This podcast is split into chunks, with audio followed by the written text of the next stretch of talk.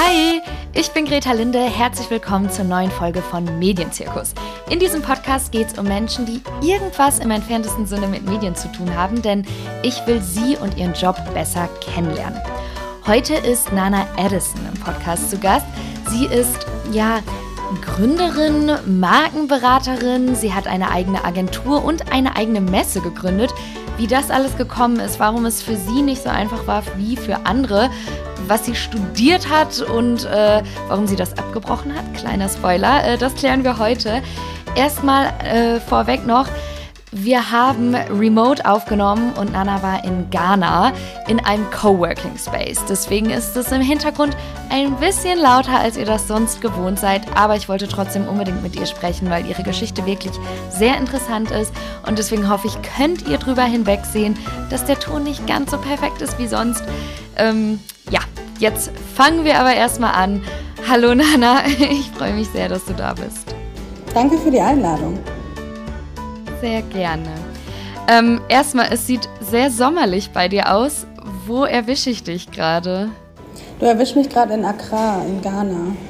Und äh, du bist da beruflich, privat, dein Job ermöglicht das, dass du quasi von überall arbeitest. Genau, mein Job ermöglicht mir das, dass ich von überall arbeite, aber ich habe auch Kunden hier.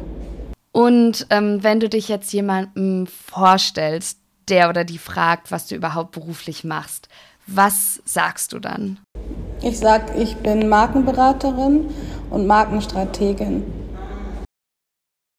Und du hast auch selber gegründet, da möchte ich gleich drauf zu sprechen kommen, aber erstmal würde mich interessieren, was du als Markenberaterin überhaupt machst oder was so dieses Feld der Brand Communication, wie das ja auch oft genannt wird, überhaupt ist, wie man sich das vorstellen kann, wenn man keine Ahnung davon hat. Ja, äh, man kann sich das so vorstellen, dass alles auf der Welt ist irgendwie eine Kommunikationsform.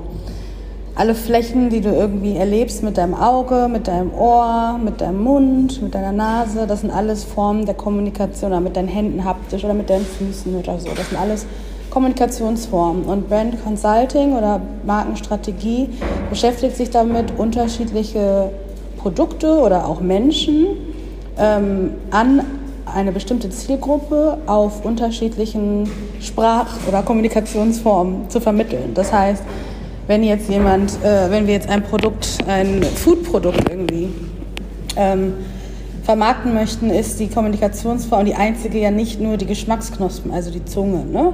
Also es muss ja zum Beispiel ja auch ansehnlich sein, irgendwie sollte eine Story dazu, dazu gehören, irgendwie, sollte irgendwie einen Charakter haben, eine Persönlichkeit haben, es sollte irgendwie auf die Identität von Zielgruppen einspielen und so weiter.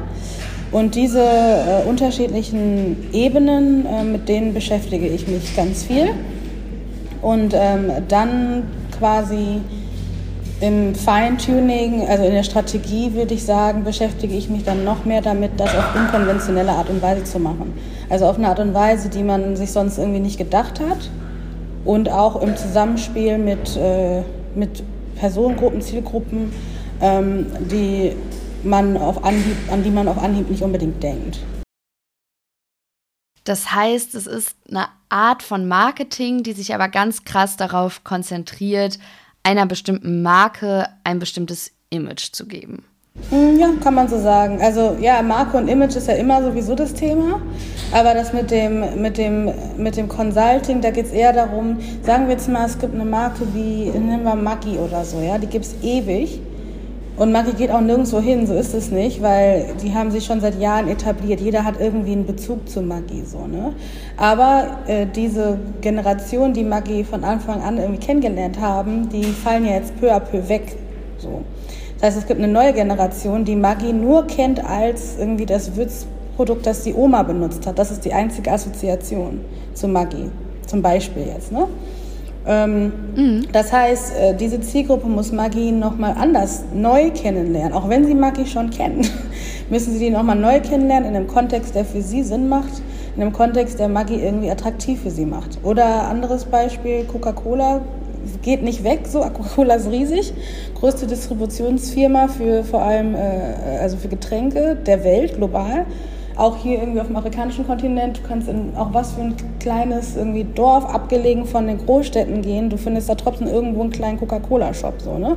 Also Coca-Cola ist riesig, die gehen nicht weg, aber trotzdem ähm, äh, gab es eine Phase, oder die Phase existiert auch noch, in der Coca-Cola sich auf einmal erschrecken musste, weil sowas wie Fritz Cola auf einmal um die Ecke kam und eine neue, eine jüngere Zielgruppe viel, viel besser kannte, viel eher getroffen hat, deren Werte, deren Bedürfnisse ähm, viel mehr getroffen hat. Ne? Also eine Limo ist eine Limo. Leute kaufen Limo sicherlich nicht mehr wegen dem, was drin ist, so. weil wir wissen alle, wie eine Limo schmeckt, sondern irgendwie, wofür die Limo steht, was die Limo, was die Limo-Firma so macht.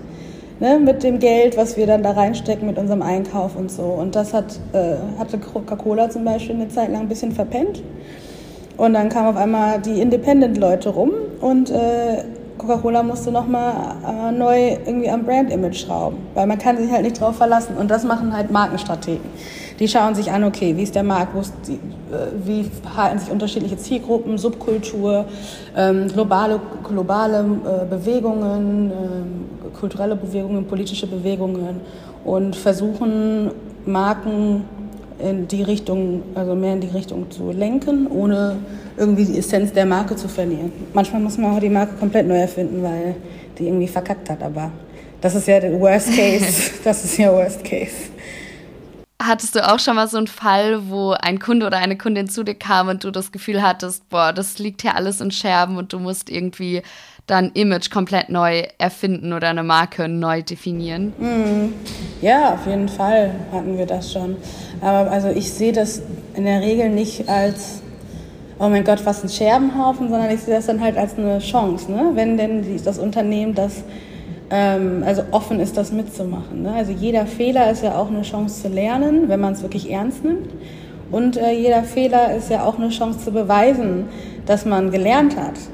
Und wenn man das aus der Perspektive betrachtet und dann in seiner Marke so kommuniziert, ähm, in der Regel kommt man stärker raus als vorher.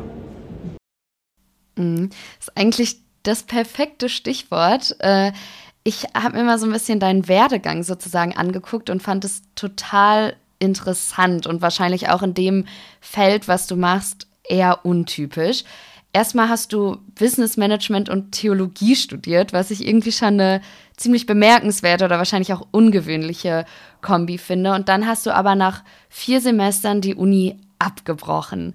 Magst du erzählen, wie das kam? Also erstmal, warum du das überhaupt studiert hast und wie das dann kam, dass du gesagt hast, nee, dir reicht's jetzt und äh, keine Lust mehr und raus hier. Mm, ja, ich habe davor auch zwei Ausbildungen angefangen und abgebrochen und das macht immer, das macht immer so die Bio zu lang. ich habe viele Sachen abgebrochen, äh, angefangen und abgebrochen. Ähm, der Grund, warum ich... Was für Ausbildungen waren das? Äh, zur Krankenpflegerin und äh, zur medizinisch-technischen Fachangestellten. Also was ganz anderes. Genau, was ganz anderes. Äh, das lag daran, dass der Herzenswunsch meiner Eltern eigentlich war, dass ich Ärztin bin. Und das habe ich auch irgendwie lange verinnerlicht, äh, bis mir dann klar wurde, okay, das ist eigentlich gar nicht, was ich will. ähm, genau, also warum ich Theologie und BWL studiert habe, lag daran, dass ich schon immer fasziniert war vom ähm, vom Gründertum oder von davon sein eigenes Business zu haben, sein eigener Herr zu sein. Ähm, auch begeistert war von irgendwie den Leuten, äh, die, die ich so in meiner Jugend in der Öffentlichkeit sehen konnte, die, für die ich mich jetzt sogar schäme. Also Leute wie zum Beispiel so ein Trump oder so, ne? jetzt finde ich das total peinlich. Aber damals war er ja so der irgendwie Business-Guru und hatte ja auch ganz so krasse TV-Shows und so.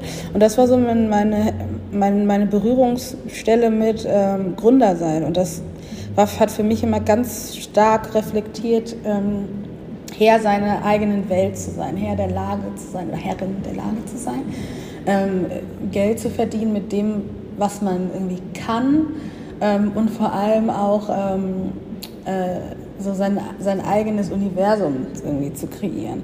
Und das war für mich, glaube ich, äh, so wie ich, wie ich aufgewachsen bin und mein Kontext, von sehr hoher Relevanz. Also für mich war immer total wichtig, ich möchte irgendwie ganz schnell frei sein, ganz schnell ähm, äh, äh, selbst entscheiden können über mich. Ähm, und ich wollte auch immer so schnell wie möglich anfangen, Geld zu verdienen. Ähm, und es hatte natürlich viel damit zu tun, auch äh, als äh, junges ghanaisches Mädel irgendwie in einem Vorort in Essen-Horst aufzuwachsen. Ähm, es hatte aber auch äh, viel damit zu tun, dass äh, ich generell sehr äh, neugierig immer war. Also ich war immer sehr so explorativ, zwar viel in meinem Kopf so, aber ähm, ich habe eigentlich mich immer interessiert dafür, wie Sachen funktionieren. Und das hat in, im Schulsystem nie so ganz äh, so, das war Anklang gefunden. Anklang gefunden. Das mhm. wirkt eher als störend. Aber ich habe dann gemerkt, okay, wenn ich selber Sachen baue, ungestört von anderen Leuten, kann ich das machen und, das, äh, und ich habe auch kleine Erfolge damit. Und dann dachte ich mir so, okay, dieses, dieses Gründersein, eigene Firma haben, ich glaube, das ist, was ich brauche. Abgesehen davon will ich ja auch ganz reich werden und Gründer werden ja ganz reich, ganz schnell, so sah das jedenfalls aus. und deswegen wollte ich das machen. Ähm, gleichzeitig äh, bin ich äh, im christlichen Glauben äh, aufgewachsen, großgezogen worden. Ähm, selbst aber, also wirklich irgendwie den Glauben für mich äh, angenommen, habe ich erst sehr viel später, nämlich mit, glaube ich, 23 so. Ähm, und dachte mir dann, okay, ich möchte gründen, ich möchte Business machen, aber ich möchte irgendwie meine christlichen Werte darin verankern. Das heißt, ich möchte jetzt nicht irgendwie so ein, you know, so ein Shark sein, ähm, sondern ich möchte irgendwie eine Gründerin sein, die die Menschen sieht und die die Menschen wertschätzt und die auch auf die eingeht und auf die Bedürfnisse eingeht. Äh, so, also so gut es möglich ist natürlich. So, ne? Und deswegen äh, habe ich dann den Studiengang an der HU, Theologie und BWL im Kombi-Bachelor dann gesehen und dachte mir dann so, okay, das, das, kann, das würde gut zusammenpassen. Ähm, besonders weil ich dann auch in der Recherche zur Theologie äh, festgestellt habe, wie viele Berufe ähm, Theologen ausüben, also die abgesehen vom Pfaffen so. Ne? Also es gibt ganz viele wichtige Berufe, ähm, wo, die, wo Theologen oder Theologieabsolventen in der Beratung sitzen. Also ob es nun Infrastruktur ist von einer Stadt, wo der Kindergarten sitzt, ähm, ähm, äh, sagt man das, äh, sozialpolitische Entscheidungen, da werden oft Theologen irgendwie zur Beratung gezogen. Und das fand ich halt irgendwie auch interessant, das ist, weil das Theologiestudium ist so ein Mix aus Soziologie, Anthropologie und Geschichtsstudium eigentlich. Und das fand ich irgendwie auch voll interessant. Ja, to cut a long story short, deswegen habe ich BWL und Theologie studiert. Und dann habe ich das abgebrochen, weil äh, ich schon, ich glaube, im zweiten Semester gecheckt habe, ähm, dass, also besonders das, was ich bei BWL gelernt habe, ich schon alles wusste. Ähm, mhm. Weil ich nach, schon während der Schule, also während des Abis habe ich schon gearbeitet und nach dem Abi habe ich halt sofort als Freelancer gearbeitet. In allen möglichen Sachen, Social Media und Marketing, alles, was ich irgendwie machen konnte, auch Eventmanagement und Produktion, habe ich irgendwie gemacht. Und, ähm, und habe mir da schon ganz, ganz viel Wissen und Skills angeeignet, ohne das wirklich bewusst zu wissen. Das heißt, als ich dann mhm, quasi eher so Learning by Doing mäßig. Genau und auch viel so autodidaktisch. Wie gesagt, ich hatte von Natur aus so eine Kuriosität. Das heißt, ich habe auch viele Bücher einfach so gelesen ähm, oder auch Online-Kurse gemacht so einfach nach Genuss. Klingt zwar ein bisschen weird, aber so war das. Und ähm, ja, und dann als ich im Studium saß und dann ne, irgendwie der Prof da irgendwas erzählt hast, dann war ich so, hm, okay. Also ich wusste nicht, dass das jetzt so heißt. Aber ich weiß, dass ich das schon mache. und ich weiß nicht, inwiefern mm. ich jetzt hier meine Zeit verschwenden soll, um Vokabular zu lernen für Sachen, die ich sowieso mache. Und wo mich noch nie jemand nach dem Vokabular dafür gefragt hat, wirklich. Das Lustige ist ja irgendwie so an Day, Everyday Business, ähm, ist ja das Lustige, um das, umso, umso einfacher du das erklären kannst, der nächsten Person, umso eher schließt du, das, äh, schließt du den Deal ab.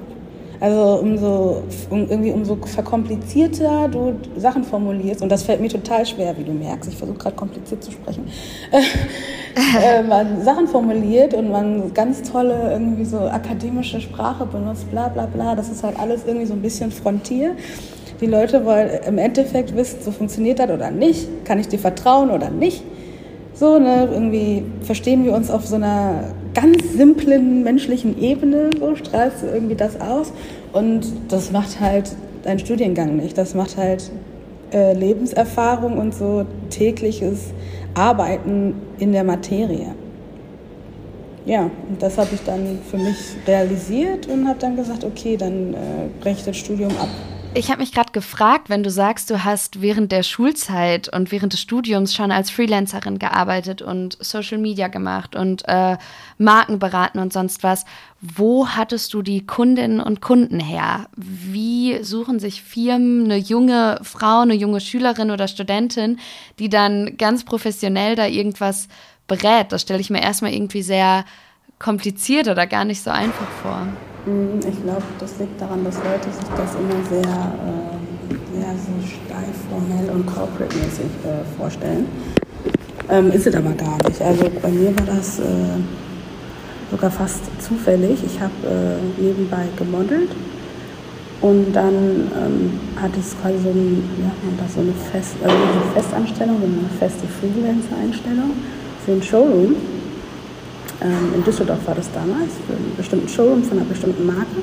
Und da war ich halt jede Woche und habe die Kleider getragen, bevor die Einkäufer gekommen sind, die Buyers. Das heißt, der Retail kommt und kauft die Sachen, die Kollektion auf, bla bla bla, und der Sales-Typ hat dann da die Unterhaltung mit dem. Und es hat sich dann immer wieder irgendwie die Frage gestellt, du musst dir vorstellen, das sind dann, das ist ein junges Fashion-Label, so, ne? also jung vermarktetes Fashion-Label.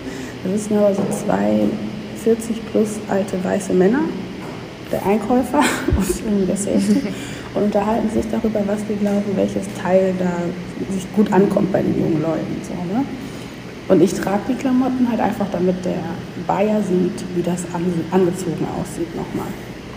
So, und in diesen diese Gespräche habe ich dann so oft gehört und irgendwann äh, habe ich dann irgendwie nicht mehr zusammenreißen können und einfach gesagt, was ich denke. Und habe dann gesagt, ey, ich, ihr liegt total falsch, also das Teil wird niemand tragen weil ich kenne die Zielgruppe.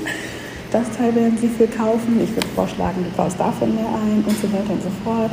Ähm, so, meine Mädels reden über solche Sachen, die Mädels in meiner Schule reden über solche Sachen und so weiter und so fort. Und ähm, dadurch, ist, dadurch ist es dann gekommen, dass der Sales-Typ quasi realisiert hat, ey, warte mal, wenn die im Raum ist und ihre Meinung sagt, kaufen die Leute mehr ein.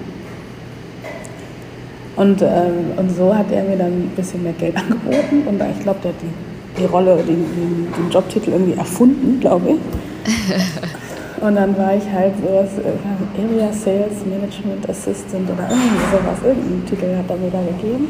Und dann habe ich quasi mit ihm die Buyers beraten. Das war, war so der erste Weg. Und ähm, Genau, und darüber sind dann noch mehr solcher Jobs gekommen. Also, ne, also bevor es irgendwie Influencer, das Wort Influencer gab, hatte ich irgendwie schon ein Verständnis dafür, dass äh, nicht die Marken Menschen beeinflussen, sondern die Menschen, die Marken tragen, die Menschen beeinflussen. Das habe ich gesehen in, irgendwie in meinem großen Maß an Club, in Club gehen, feiern gehen, ähm, aber auch so in meinen ganzen Peer Groups und so was cool war und wer irgendwie gesagt hat, was cool ist. Und, ähm, und das habe ich dem halt auch kommuniziert. Und zu der Zeit war, war für mich so voll klar, dass die DJs und damals die Tänzerszene, das waren die Leute, die irgendwie die Trends gemacht haben. So, ne? ähm, und das habe ich ihnen dann gesagt. Und ich so, ey, du musst, ihr müsst diese Klamotten irgendwie den DJs geben oder ihr müsst irgendwie da beim DJ-Desk irgendwie das draufkleben und so. Und habe dann da irgendwie meine Gedanken sprudeln lassen. Und die haben das dann angenommen oder auch umgesetzt und es hat funktioniert und so ist es dann irgendwie weiter, weitergegangen. Und das andere, was ich gemacht habe, ist, ich habe mich auch ganz viel auf so Hostessenjobs beworben, bei Messen, die mit Sachen zu tun hatten, für die ich mich interessiert habe. Und so war ich dann ja immer auf der Seite der Produktion und nicht auf der Seite des Konsumenten. Und dann auf der Produktion, also Backstage, konnte ich dann immer gucken, Fragen stellen. Es war kein Praktikum, sondern ich war noch Hostess, aber ich konnte immer gucken, Fragen stellen, mich unterhalten. Und in der Regel aus den Unterhaltungen die, haben die Leute dann immer irgendwie verwundert geguckt, so, hm, wer ist die? Okay, das war ein guter Input oder das war interessant, was die gesagt hat. Und haben dann irgendwie meine E-Mail-Adresse genommen und dann sich dann gemeldet. Und so, so ist das peu à peu irgendwie passiert.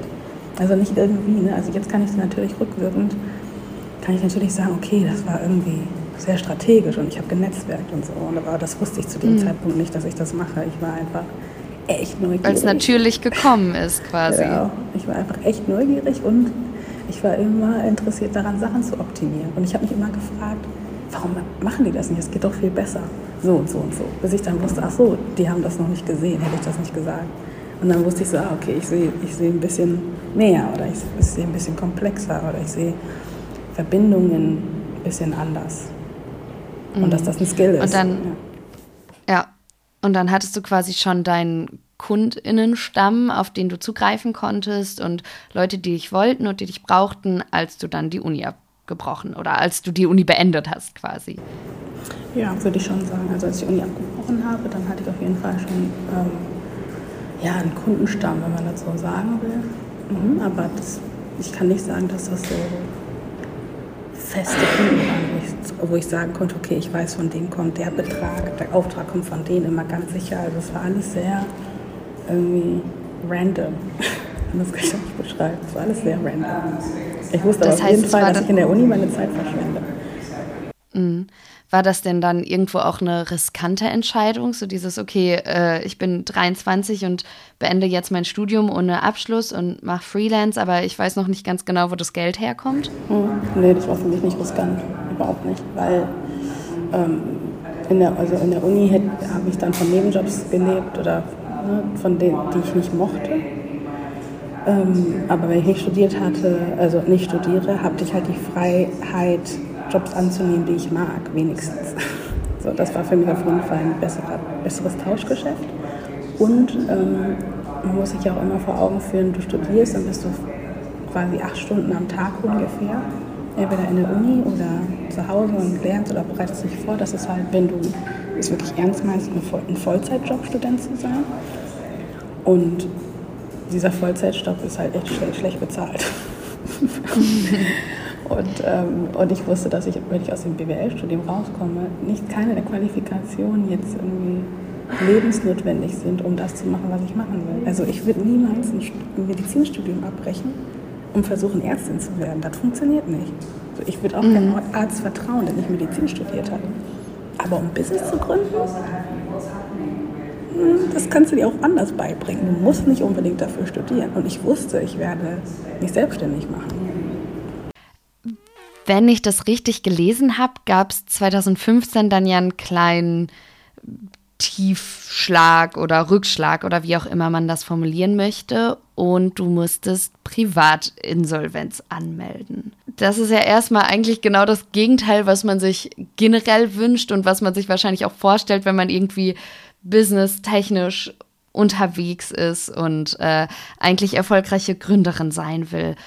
Wie kam das und wie bist du vor allem da wieder rausgekommen? Mm, ja, das ist eine gute Frage. Also ich glaube, das ist, ähm, das ist eigentlich gar nicht so abwegig, was, was passiert ist, weil ähm, Gründen hat viel damit zu tun, Sachen auszuprobieren, zu scheitern, dann in, in Iterationen die Sachen zu verbessern und dann stückweise immer, immer sich weiter zu verbessern und dann irgendwann den richtigen Fit zu finden.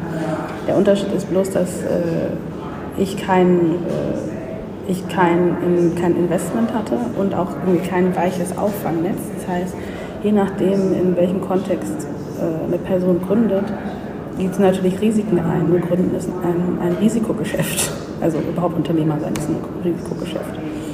Und ähm, ja, und ich habe große Risiken genommen, ohne viel äh, Auffang. Auffangspace. Ne? Also ich hatte keinen Investor, also habe ich auch jetzt auch nicht. Und ich hatte auch keine Rücklagen irgendwie von der Familie oder sowas. Und dementsprechend war das immer volles Risiko voraus, ja. Und dann gehen ein paar Sachen schief, funktionieren nicht. Und dann hatte ich halt 15.000 Euro Schulden, was äh, zu dem Zeitpunkt für mich irgendwie riesig war. Also es war für mich so, es ist immer noch viel Geld, aber es war für mich dann so viel mehr Geld, weil ich noch nicht mal, weil ich das Geld, so viel Geld noch nie selber in einem generiert habe. Ne, jetzt kann ich mit einem Kunden, mit einem Deal irgendwie mache ich 100.000 Euro. Aber damals war das riesengroß für mich, ein riesengroßes Ding. Und ich hatte auch keine Vorstellung davon, wie ich das irgendwie zurückzahlen sollte. Und dann äh, ja, habe ich dann äh, so einen Insolvenzberater kontaktiert und mich beraten lassen. Und äh, der hat mich dann gefragt, ja, 15.000 denken Sie nicht, dass Sie das zurückzahlen können in den nächsten zwei Jahren? Und ich war so 15.000 sind Sie dann des Wahnsinns. Das kann ich niemals zurückzahlen. Das hat sich angefühlt wie eine Million oder wie drei Millionen, 15 Millionen. So hat sich das angefühlt. Da war ich so, nee, ich bin, mein Leben ist vorbei. Ich muss äh, Insolvenz anmelden. Und äh, ja, und dann hat er mir gesagt, dass wenn ich äh, die Insolvenz anmelde, ich dann sechs Jahre lang nicht äh, kreditwürdig bin, ähm, keinen Kredit bekomme und ich auch äh, nicht über einen bestimmten Satz X verdienen darf. Alles, also alles, was ich darüber verdiene, wird halt abgeführt. Ähm, aber dann habe ich auf jeden Fall quasi keine Schulden mehr, die ich irgendwie jetzt ad hoc bezahlen muss. Und ähm, nach den sechs Jahren ist das halt quasi wegradiert und auch nicht in meiner Schulphase. Dann habe ich gesagt, na, das machen Sie das, weil 15.000 vielleicht 15 Millionen, das werde ich eh nicht zurückzahlen können. Ähm, ja, und dann äh, habe ich die Insolvenz angemeldet. Ich habe nicht gedacht, dass ich dann irgendwie ein Jahr später, zwei Jahre später, richtig, richtig rechnen, sechs Jahre, drei, sorry, drei Jahre später, dass ich dann irgendwie die gründe und irgendwie das hätte sofort zurückzahlen können, mit einem, mit einem Mal. War das nicht total riskant oder hattest du nicht auch wahnsinnig Angst, nach so einem Einschnitt weiter diesen Businessweg zu gehen oder weiter Gründerin und Unternehmerin zu sein, wenn man quasi einmal gemerkt hat, boah, shit, vielleicht klappt das nicht und ich habe hier Schulden und wie soll ich da jemals wieder rauskommen? Hm, ja, sehr gute Frage. Äh, auf der einen Seite ja, auf der anderen Seite nein. Also Schulden sind ja immer viel mit Schmach und Scham verbunden. So. Und das Gefühl von Schmach und Scham, das kannte ich schon irgendwie aus der Teenie-Zeit, weil irgendwie arm sein, dafür muss man sich irgendwie auch schämen, was ich auch nicht, was ich jetzt als erwachsene Person auch nicht verstehe, weil was kann ich denn dafür so, ne? Ähm, oder Immigrant zu sein, dafür sollte ich mich schämen. Also in so vielen Sachen war ich immer diejenige, die sich irgendwie schämen soll. ähm, und deswegen auch diese Scham dann von diesem vermeintlichen Versagen, das hat in mir eigentlich eher sowas ausgelöst wie eine Rebellion. Ich hatte keinen Bock auf mich schämen. So, ne? ich, hab, ich dachte mir so, was soll das? Warum bin ich immer hier in dieser Dauerschmach? Was soll der Scheiß? Ich, ich verstehe das nicht.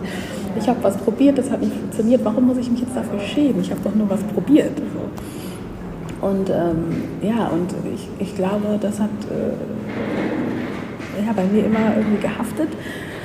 Und ähm, deswegen war ich mehr darauf fokussiert, ähm, irgendwie Lösungsansätze zu finden und zu überlegen, okay, was habe ich jetzt hieraus gelernt, was kann ich anders machen? Und wie kann ich das irgendwie verbessern, optimieren, anpassen? Und das, äh, und das dann einfach äh, einfach nochmal ausprobieren so.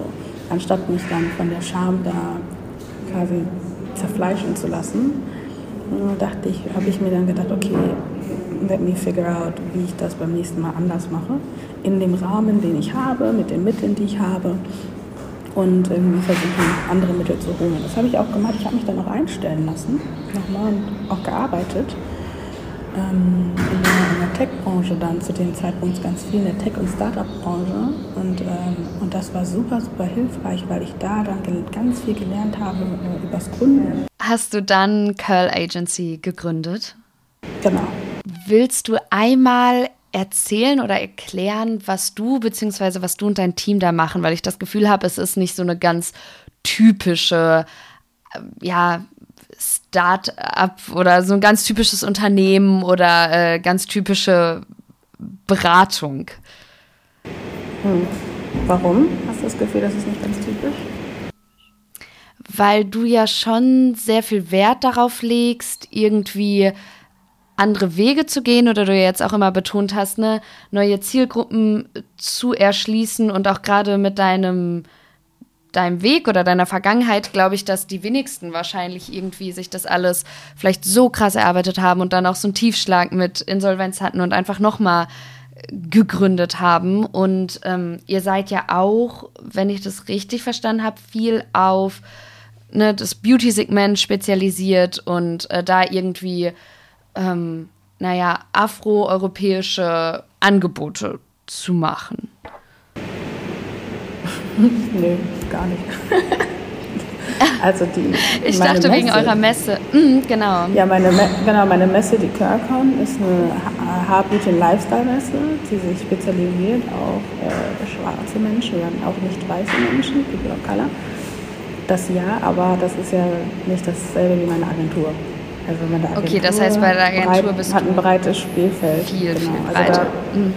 Genau, also da natürlich haben wir auch viele Kunden aus der Kosmetikwelt, das, weil die einfach quasi um, also weil die sehr einfach zu übertragen sind dann auf die Agentur wegen der Messe. Ähm, und ich würde auch sagen, das hat so ein bisschen da angefangen, aber unsere Kunden kommen aus allen, aus allen Branchen. Also unsere Kunden sind aus der Musikbranche, aus der Tech-Branche, aus der äh, Food- und Beverage-Branche, aus der Fashion-Branche und natürlich auch aus der Kosmetikbranche. Ja. Und genau, aber als Agentur, mhm. genau, wir sind, eine, ja, wir sind halt eine Kommunikationsagentur, die, äh, ähm, die international fungiert. Wir sind in, based in Berlin und wir haben uns, ich würde sagen, spezialisiert auf Brand Experience, also eine Brand erlebbar zu machen. Und äh, das machen wir mit der Kraft von Culture, also Kultur. Wir ziehen uns quasi unsere Markenkommunikation und unsere Strategie aus äh, der Jugendkultur, Jugend- oder jungen Erwachsenen Popkultur viel heraus. Und äh, wir inkludieren halt auch soziopolitische und sozioökonomische Themen mit in unserer Kampagnenausarbeitung. Das heißt, wir schlachten jetzt nicht politische Themen irgendwie aus, sondern wir ziehen sie mit in Betracht in unserer Kommunikation. Das machen viele leider nicht. Ähm, das, ja, diesen, diesen Weg oder diese Art zu arbeiten hat sich halt ne, in meinen zehn Jahren die Arbeitserfahrung entwickelt und auch in meinen zehn Jahren Beobachtung von unterschiedlichen Marketing, Aktivierungen und was äh, alles gemacht wird. Und natürlich auch irgendwie aus einer globalen Perspektive, weil ich halt in Berlin, London, New York, Accra, Lagos und Seoul irgendwie gearbeitet habe und deswegen ähm, ja, einfach viel gesehen habe und viele unterschiedliche Wege gesehen habe, wie man irgendwie Marken erlebbar machen kann. Genau, und darauf spezialisieren wir uns und als Agentur haben wir halt nochmal ein bisschen vielleicht andere Agenturwerte. Wenn du jetzt sagst, ihr macht alles irgendwie anders und zieht auch sozioökonomische und politische Faktoren mit rein, das klingt total spannend und individuell, aber hast du vielleicht ein Beispiel, was man sich darunter vorstellen kann? Ja, natürlich. Also damit Unternehmen zukunftsfähig bleiben oder zukunftsfähig sind, müssen die natürlich agil sein. Und ein Bestandteil von Agilität, oder aus meiner Sicht auf jeden Fall von Agilität, ist äh, divers und inklusiv zu sein. Und ähm, das erreicht man, das kann man nicht lernen, sondern das kann man sich nur ähm, quasi mit Expertise Personal ins Haus holen. Also du kannst halt keiner weißen Person beibringen, aus der Perspektive einer schwarzen Person die Welt zu sehen. So, ne? Das kann man sich nicht erlernen, das muss man irgendwie gelebt haben.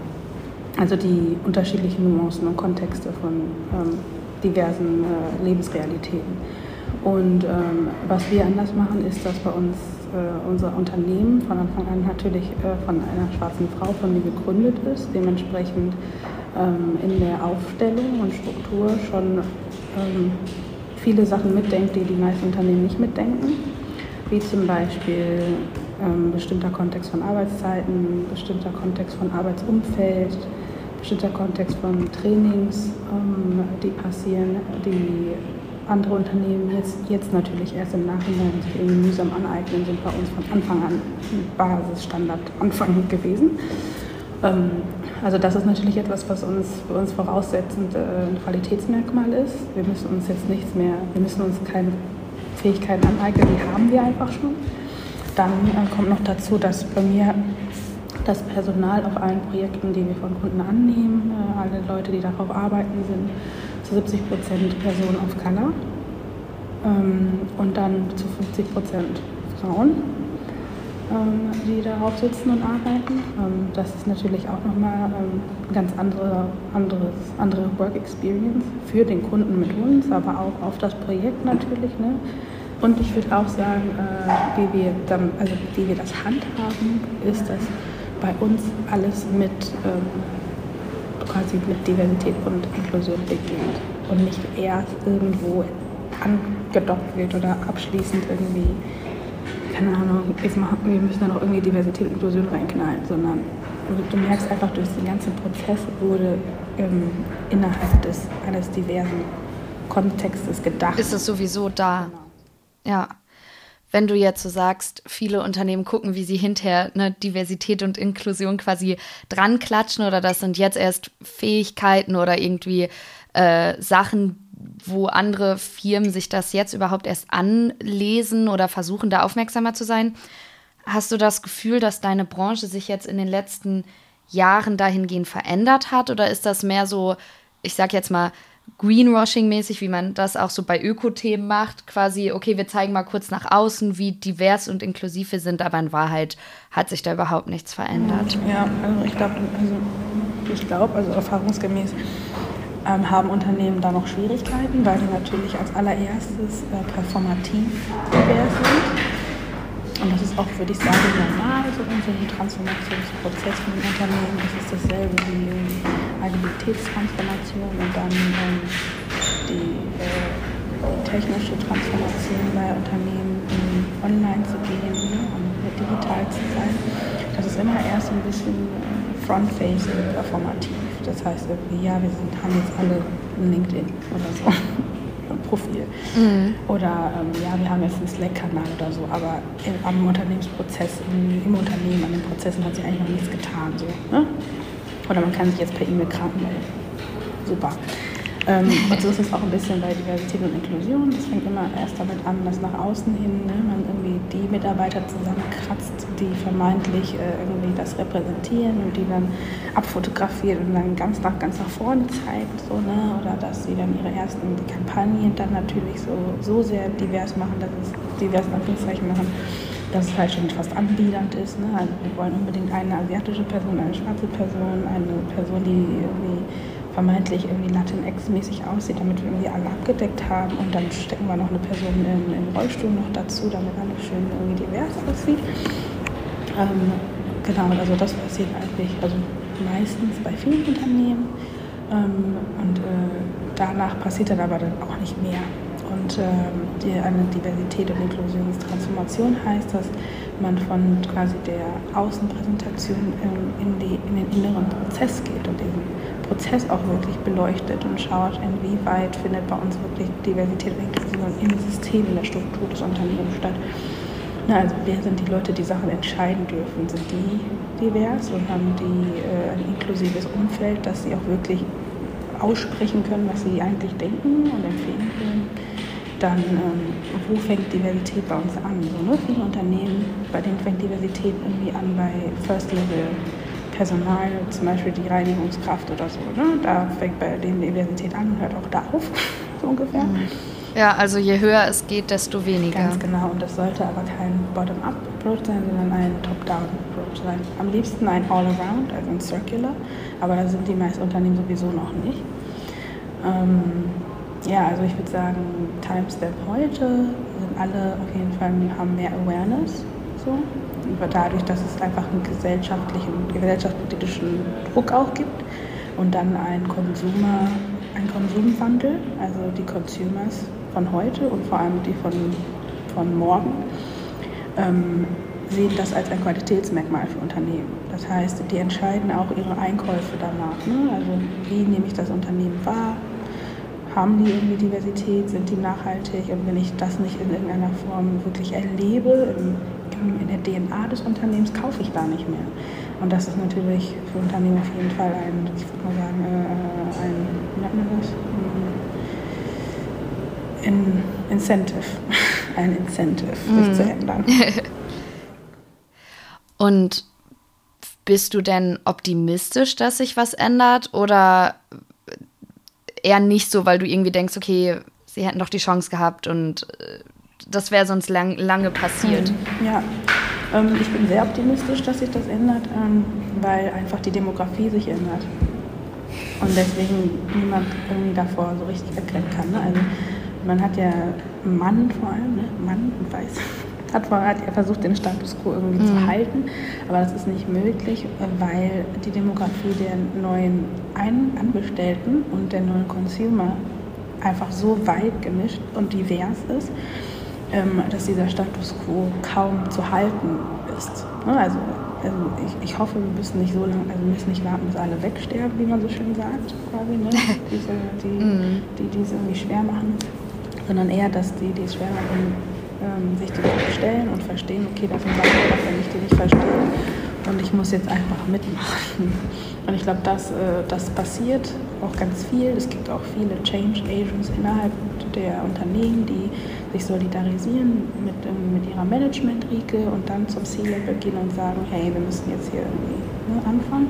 Und das erlebe ich auch bei mir in der Agentur. Also bei uns klopfen Kunden, also stinknormale Kunden an, aber uns klopfen auch Unternehmen an, also Kommunikationsunternehmen an, die immer mehr Anfragen von ihren Kunden bekommen in den Briefings, wo drin steht, dass die, der Kunde erwartet auch, dass, da, äh, dass Diversität und Inklusion dort mitgedacht wird. Das heißt, selbst wenn Unternehmen X das selbst nicht hat, wird oder Dienstleister XY das selbst nicht hat, wird Kunde XY das von dir fordern. Und spätestens dann musst du es halt machen, weil der Kunde das will und braucht. Und der bezahlt dich nun mal. Und das passiert halt ja. schon sehr viel. Genau. Mhm. Das ist eigentlich das perfekte Schlusswort, ähm, hier schön optimistisch aus dem Podcast rauszugehen. Vielen, vielen Dank, dass du zu Gast warst. Es hat mir sehr viel Spaß gemacht. Mir auch. Danke, dass du ähm, an mich gedacht hast, mich siehst und äh, mich eingeladen hast auf deinen Podcast. Ich wünsche dir ja, auch viel gerne. Erfolg mit dem Podcast. Danke. Weiterhin und ich hoffe, dass ganz viele Leute zuhören. Yes, danke. Ciao. Ciao. Vielen, vielen Dank fürs Zuhören. Ich hoffe, dass das mit dem Ton nicht zu sehr gestört hat. Wenn das der Fall war, dann schreibt doch mal einen Kommentar bei Apple Podcast. Ähm, bewertet diesen Podcast, ähm, folgt auf Instagram, Medienzirkus-Podcast und äh, schaltet auch nächste Woche wieder ein, denn dann kommt die letzte Folge vor der Winterpause. Und äh, genau, bis dahin schaut mal in den Shownotes vorbei, falls äh, Nana euch interessiert. Da äh, findet ihr mehr Infos und ansonsten passt auf euch auf, bleibt gesund und bis dann.